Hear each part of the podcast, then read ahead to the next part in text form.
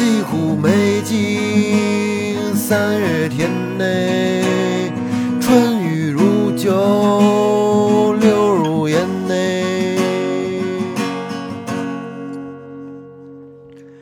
有缘千里来相会，无缘对面手难牵。十年修得同船渡。百年修得共枕眠。若是千涯年涯有造化，白首同心在眼前。若是千涯年涯有造化，白首同心在眼前。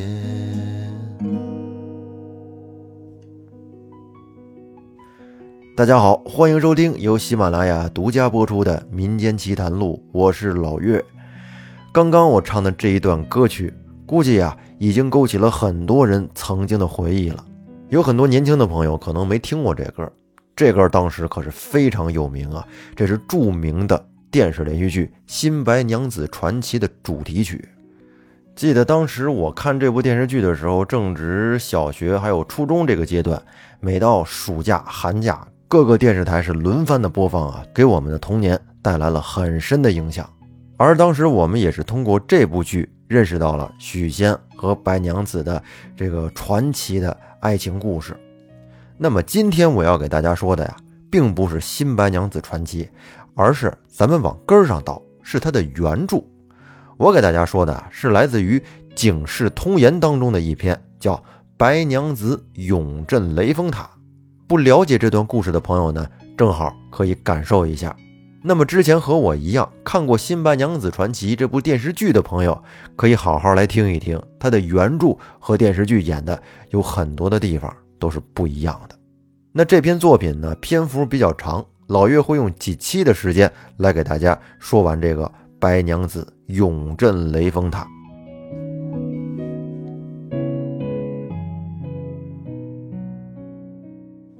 话说，在宋朝绍兴年间，杭州临安府过军桥黑猪巷内，有一个当官的，姓李，名仁，现做南廊格子库牧史官，与这个少太尉啊管钱粮，人们都叫他李牧师。他家中有一个妻子，俩人还没有孩子。他妻子呢有一个兄弟叫许宣啊，排行小乙。也就是排行第一，许宣的爹曾经是开生药店的。您看呀，在这个原著里边和电视剧里不一样了。电视剧里边叫许仙，也是大部分人所熟知的，但是在原著里边他叫许宣啊。不过我觉得还是许仙好听，后面呢我会按照许仙这么叫。许仙他是自幼就父母双亡，很不幸。后来呢，在表叔李将士家的生药铺。做主管，今年二十二岁。他那生药铺啊，开在关巷口。这天，许仙正在药铺子里做买卖呢，不是很忙。忽然就只见一个和尚来到了店门口，没进来，站在门口打了个问讯，说：“贫僧是宝书塔寺内的僧人，前日已送馒头和卷子在宅上，今清明节临近，追修祖宗。”望小乙官到寺内烧香，千万不要耽误啊！许仙听完，痛快地说：“得了，知道了，到时候我一准过去。”于是和尚便告辞而去。许仙到了晚上，下班以后就回到了姐姐姐夫家。他不是打小就无父无母吗？后来就一直跟着姐姐。这姐姐就和他的亲娘差不多吧。许仙的什么事儿，姐姐都管着。当天晚上，许仙对姐姐说：“姐，今儿宝书塔的和尚来了，这不清明节快到了吗？他请我去他们寺里烧香呢，要追见祖宗。我这想着明天要不然去一趟。”姐姐听完说：“好啊，那你去吧，这事儿该去。明天早上该买什么，赶紧准备准备。”后来第二天一早，许仙买了纸马、蜡烛、经幡等很多东西。吃了饭之后呢，换了新鞋袜，还有衣服，把这些东西啊都用一个包袱皮儿给包了，然后呢带着到了关巷口李将士家。李将士见了许仙之后，看他背着个小包，问他准备干什么去啊？许仙说：“我今天要去宝书塔去烧香，追见祖宗，望叔叔能给我放一天假。”李将士说：“嗯，行，那你去吧。不过去去就回啊，赶紧的，店里边人手不够，少了你忙不开。”于是许仙便离开了药铺，径直往宝书塔寺而去。到了那儿之后，找到了昨天送馒头的那个和尚，按着寺里的流程烧了香，追见了祖宗，看众僧念了经，吃完了斋饭，便告别了和尚，离开了宝书塔寺。这一路啊，是慢慢悠悠的，溜溜达达的，边逛边往回走。这走着走着，没成想云生西北，雾锁东南。刚才还是好好的天呢，这一阵可就变了天了。紧接着，随着乌云上来，这微微细雨可就落了下来，而且呢是越下越大。因为这会儿正值清明时节，咱们也知道这清明时节雨纷纷，是吧？孤家寡人欲断魂。呃，一到清明的时候，总是容易下雨。那许仙赶上的这阵雨，下的是绵绵不绝，还挺黏糊。许仙见地上都湿了，又瞅了瞅自己脚上这新鞋子。哎，不忍心，于是，便把鞋袜都脱了下来，光着脚走到河边来寻船。可是他找了半天也没见有一只船。他正跟这儿被雨淋得没招没落的，忽然就看见远处有一个老头摇着一只船就过来了。许仙一看，暗喜呀，他认得这个老头，这正是张阿公，于是赶紧叫道：“说张阿公，快过来搭我一路。”老头一听有人喊他，放眼一看，认识，原来是许小乙。于是呢，便将船摇进到岸边来说：“原来是小乙官呐，这下着雨，不知你要去何处啊？”许仙说：“张阿公，我到永金门上岸。”于是这老头便把许仙扶上了船，然后是飘飘悠悠的就离了岸。他们这船划了没多远。忽然就听岸上有人在叫，说：“公公，我要搭船。”许仙放眼望去，只见在岸边站着一个妇人，穿着一身白，头戴着小头髻，乌云畔插着些素钗梳，穿着一领白绢衫，下穿一条细麻布裙。而这个妇人的身边呢，还站着一个丫鬟，穿了一身青衣服，头上。戴了一双脚髻，戴着两条大红头须，插着两件首饰，手中还捧着一个包。他们这主仆二人想要搭船，然后那老张便对许仙说：“小乙官人阴风吹火，用力不多，要不我们搭上他们一起走？”许仙说：“没问题啊，你把他们叫下来吧。”于是老头便把船靠了岸边。那妇人同丫鬟便一起上了船。上来之后见了许仙，妇人起一点朱唇，露两行碎玉，深深的哎笑着朝着许仙道了一个万福。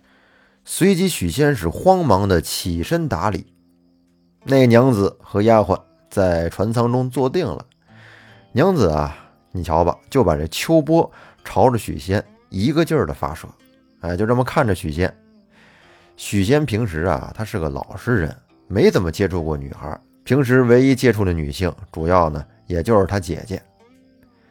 当他此时见了这么如花似玉的一个美妇人，而且旁边还站着一个俊俏美女样的丫鬟，他也不禁的有点动心了。哎，这心呢，这会儿是砰砰的直跳。这时，那妇人说：“不敢动问官人，高兴尊会。”许仙说：“嗯，在下姓许名仙，排名第一。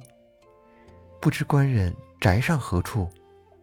韩舍住在过军桥黑猪巷生药铺内做买卖。”那娘子问了一会儿，许仙就寻思着：“您这也问我半天了，那我也问你一问吧，了解了解。”于是呢，便站起身来说道：“不敢拜问娘子高兴啊，谭府何处？”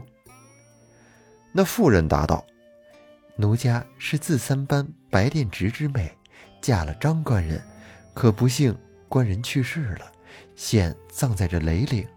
因为清明节临近，今日带了丫鬟往坟上祭扫了方回，不想遇到了下雨，若不是搭得官人的便船，实在是狼狈呀。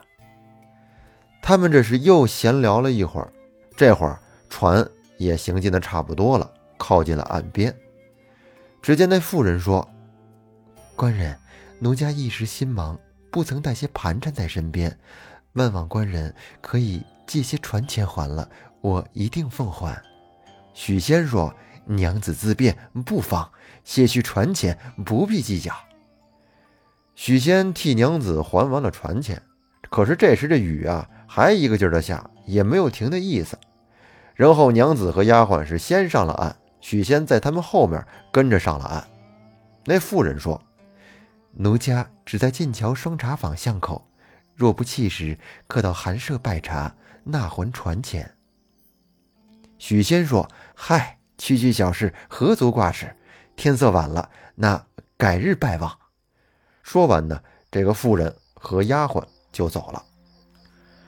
许仙入了永金门，从人家屋檐下走到了三条街。为什么从屋檐下呀？因为下着雨嘛，他得躲着雨走啊。